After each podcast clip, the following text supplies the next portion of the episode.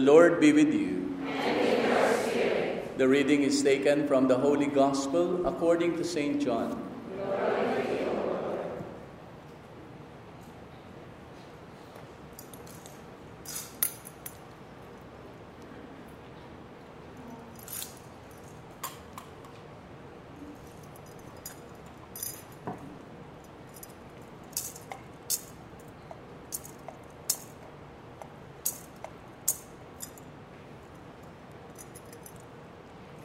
Jesus went across the Sea of Galilee.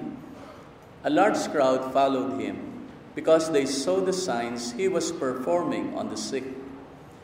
Jesus went up on the mountain, and there he sat down with his disciples. The Jewish feast of Passover was near. When Jesus raised his eyes and saw that a large crowd was coming to him, he said to Philip, Where can we buy enough food for them to eat. He said this to test him, because he himself knew what he was going to do. Philip answered him, Two hundred days' wages worth of food would not be enough for each of them to have a little. One of his disciples, Andrew, the brother of Simon Peter, said to him, There is a boy here who has five barley loaves and two fish. But what good are these for so many? Jesus said, Have the people recline. Now there was a great deal of grass in that place. So the men reclined, about 5,000 in number. Then Jesus took the loaves, gave thanks, and distributed them to those who were reclining, and also as much of the fish as they wanted.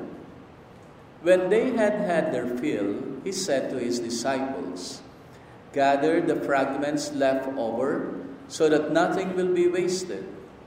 So they collected them and filled twelve wicker baskets with fragments from the five barley loaves that had been more than they could eat. When the people saw the sign he had done, they said, This is truly the prophet, the one who is to come into the world. So Jesus knew that they were going to come and carry him off to make him king.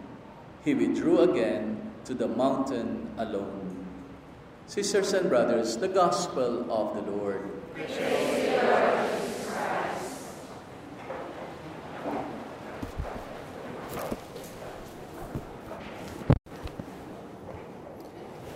So today, my meditation, I would call it uh, multiply the bread and the holiness life. The first, let us look at uh, multiply the bread and the fish.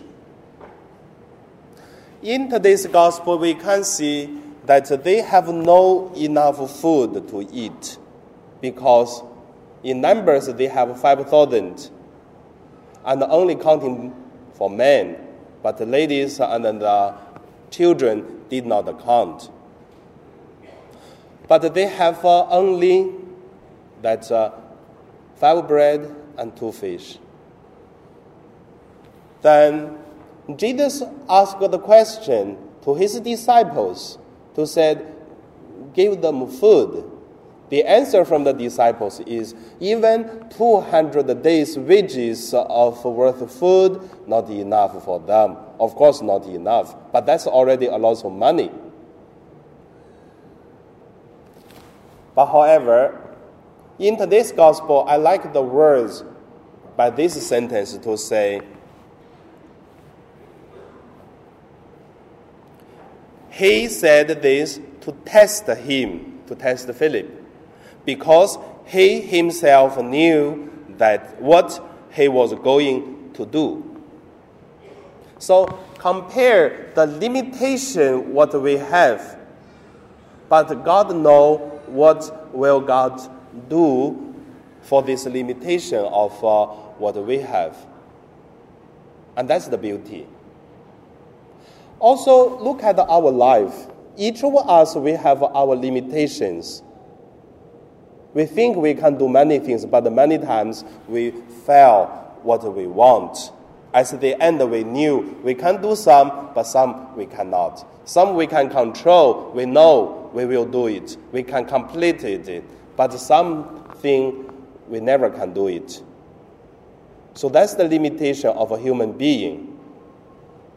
But I also want to say, in our limitation, God know what uh, will He going to do with us. And also look at our life. I believe sometimes we have two fish, five loaves. We also multiplied what we have. We thought we could not do it, but we could do it at the end because that Jesus bring the bread and the fish, multiply it. So I want to leave one question to ask. What kind of things that God multiplied the fish to the loaves five, and become more, that we make something impossible to become possible. that makes me reminding last night that I watched the movie Mission Impossible. So similar things. We don't know the limitation of us because we don't know what is the plan of God going to be.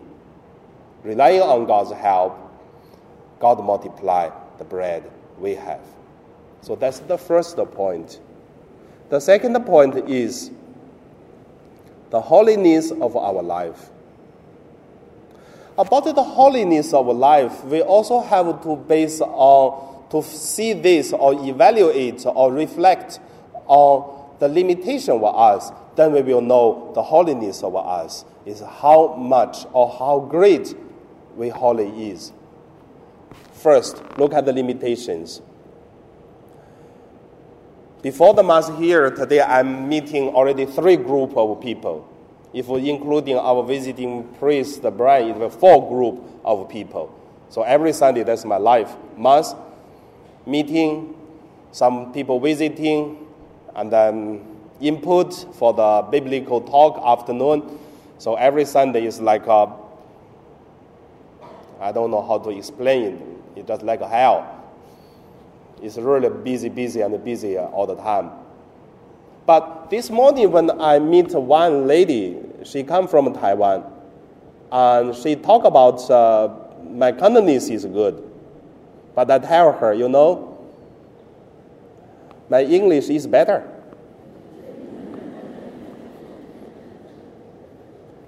Because that lady from Taiwan, she doesn't uh, speak Cantonese at all. That's why she amazed that uh, how could you learn Cantonese well? But I tell her, mm, just speak, that's it. Cover the face and then speak, because sometimes people feel shy, but I don't feel shy when I speak Cantonese. So every language practice learn by this way. But I tell her my English because I started my learn my English when I'm 23 years old. Started learning English in Australia. In my whole life, I will really escape, try to escape, do my best to escape from learning English. That's why I studied the, the vet, the, the doctor for animals. Because in mainland China, you know, we study the veterinary, how do you call that? Very long words. Uh, the vet animals, doctors, we don't need to learn English. That's why I study that. And then I'm 23 years old, I have no choice because I study in Australia for the, the theology, philosophy, these kind of things, then, yeah, it's all the time in English. So that is the first experience of uh, out of my limitation, escape from what uh, it is difficult. But uh, I could not believe, could not imagine one day I'm going to speak English, and also one day I'm going to stand in front of uh, so many people who are naturally speak English. But go through that processing of learning English and also go through the difficulties I just found the God help, God's leading the way, and then also God's grace. And also, I can see in the practice of my faith make me holy, not because I'm good of learning language, it is because I'm not good of learning language, but I can do it. So that make me feel speaking English more joyful than Cantonese. For whatever, I'm Chinese. So Cantonese for me is a Chinese language, even different tones, but still Chinese. From this experience, I want to say our holiness, it is also based on our limitations. Some people are very generous. Some people very mean. But if you have one friend who is very mean, and one day she going to give you a big help, whatever materialistically or whatever physically things, or spiritually, and then this person, very mean the person, help you with a very big, um, whatever amount of things, you will really appreciate it. Why? Because mean people help is um, very difficult. Same for us. We knew our limitation of our good, but we can make holy things.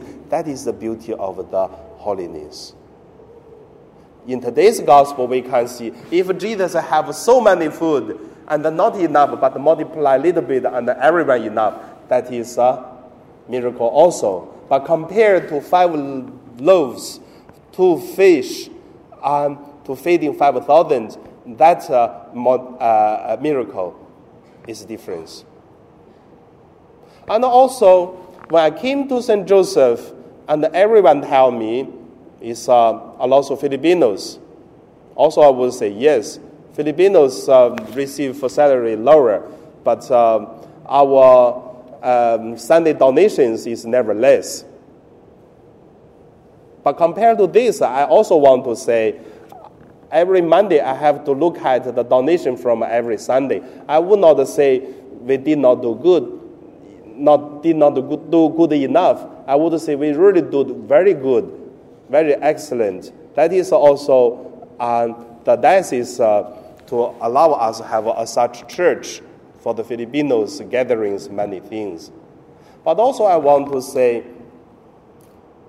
it is same time is the challenge for many foreigners, for the locals, about their donations. Like the Gospels, what we read about the stories, one rich people come to the church and then one poor widow and then give the money to compare that uh, the widow have more big amount by the faith. So that's also compared to the, what is the holy? The holiness it is come from not enough, is more holy. Under my sharing, I want to say about uh, apostles prayer group, because since today the mass, especially we have these celebrations apostolate prayer group is a very long history.